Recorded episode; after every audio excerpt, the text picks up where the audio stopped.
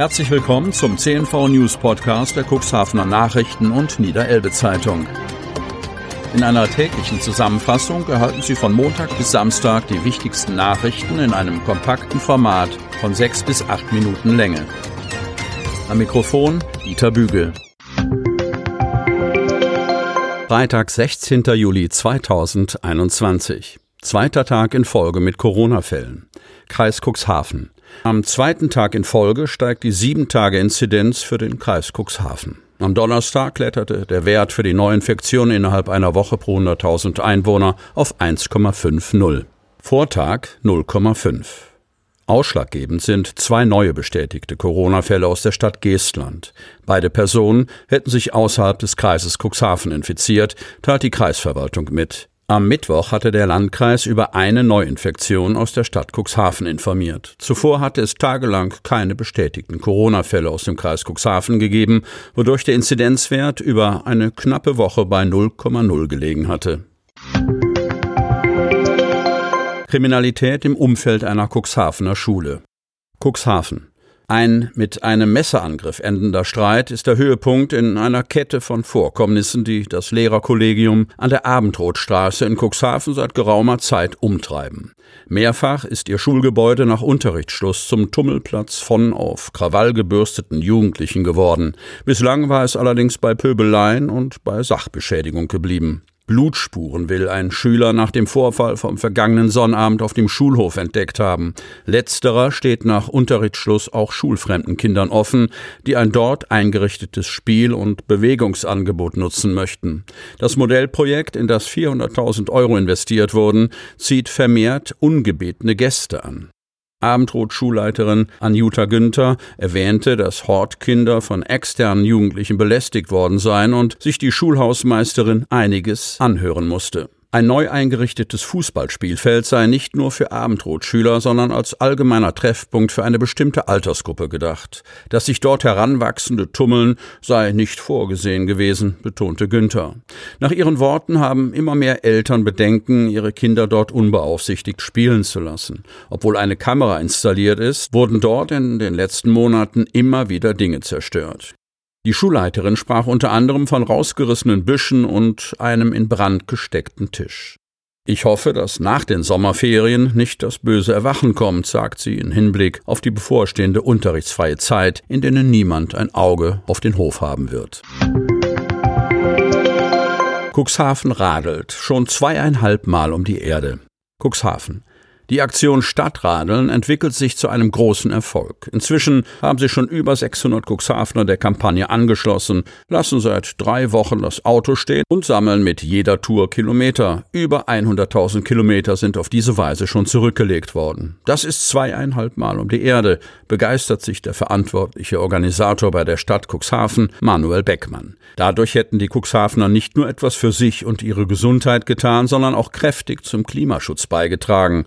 Schließlich seien 16 Tonnen CO2 nicht in die Atmosphäre gelangt, weil die Teilnehmer in die Pedale statt aufs Gas getreten haben, freut sich Beckmann.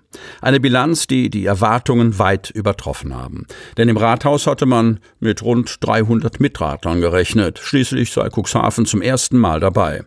Oberbürgermeister Uwe Sandja unterstützte die Aktion von Anfang an. Er hatte sich verpflichtet, drei Wochen konsequent ohne Auto auszukommen. Natürlich entwickelte sich daraus schnell ein Wettbewerb zwischen Mitarbeitern im Rathaus nach dem Motto, wer schafft die meisten Fahrradkilometer. Am Freitag um 24 Uhr endet die Aktion. Allerdings können gefahrene Radkilometer anschließend noch bis zum 23. des Monats im Internet nachgetragen werden unter stadtradeln.cuxhaven.de. Anschließend werden die Zahlen ausgewertet und die Kilometerkönige mit einem Geschenk ausgezeichnet. Bautrupp verhindert Schlimmeres bei der Medem-Verunreinigung. Neun Kirchen. Wie berichtet, sind am vergangenen Wochenende vermutlich 1500 Kubikmeter Fäkalien bei neuen Kirchen in die Medem geflossen, weil eine Druckrohrleitung gebrochen war. Es kam zu einem Fischsterben. Außerdem warnte der Landkreis Cuxhaven als untere Wasserbehörde am Mittwoch davor, in dem Fluss zu baden oder Wasser zu entnehmen. Gesundheitsbeeinträchtigungen für Mensch und Tier seien nicht auszuschließen. Das Ausmaß der Umweltschädigung hätte schlimmer sein können, wenn Mitarbeiter der Samtgemeinde Landhadeln und des Wasserversorgungsverbandes nicht so schnell die Leckage repariert hätten, betont Samtgemeindebürgermeister Harald Zarte. Nach seinen Angaben sei er am Sonntagvormittag gegen 11 Uhr von dem Vorfall informiert worden. Zarte und der bei der Samtgemeinde zuständige Ingenieur im Bauamt Florian Heitsch trafen sich in Neuenkirchen und lokalisierten die Leckage. Sie entschieden dann, den Wasserversorgungsverband Antadeln um Hilfe zu bitten. Das war eine großartige Leistung der Mitarbeiter, so Zarte. Die Hauptpumpe sei für die Dauer der Reparaturarbeiten abgestellt worden. Ein großer Gewerbebetrieb in Neuenkirchen stellte die Einleitung seiner Abwässer ein. Der Bautrupp wechselte das defekte Rohrstück und gegen 17 Uhr sei der Schaden voll behoben gewesen. Trotzdem war das eine absolut ärgerliche Sache, erklärt Zarte. Der Samtgemeindebürgermeister wünsche sich, dass Bürger, denen Ähnliches auffällt, sofort eine Meldung machen, zum Beispiel bei ihrem Bürgermeister, der Polizei oder Feuerwehr. Neuer Oberdeichgräfe beim Osteverband, Kreis Cuxhaven.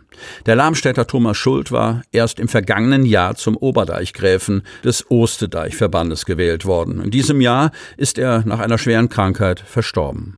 Am Donnerstag wurde sein Nachfolger als Chef des Verbandes gewählt. Es handelt sich um Werner Schröder aus Bremerförde. Sein Vize ist Klaus Westphalen aus Belum.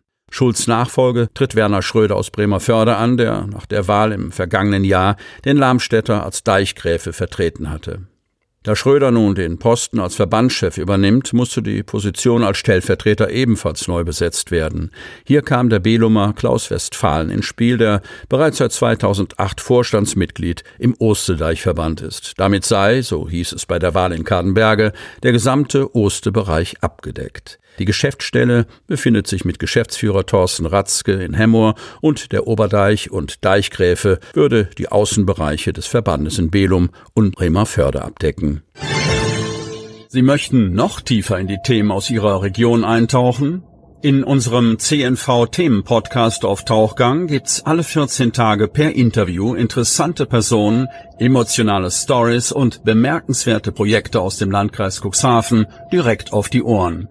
Damit Sie ab sofort keine Podcast-Folge mehr verpassen, benötigen Sie lediglich einen sogenannten Podcatcher. Auf den meisten Smartphones ist dieser bereits vorhanden. Falls nicht, dann suchen Sie ganz einfach in Ihrem App Store nach einem kostenlosen Podcatcher wie zum Beispiel Spotify, Apple Podcast oder AntennaPod. Selbstverständlich können Sie unsere Podcast-Folgen auch direkt über unsere Website unter cnv-medien.de slash podcast anhören.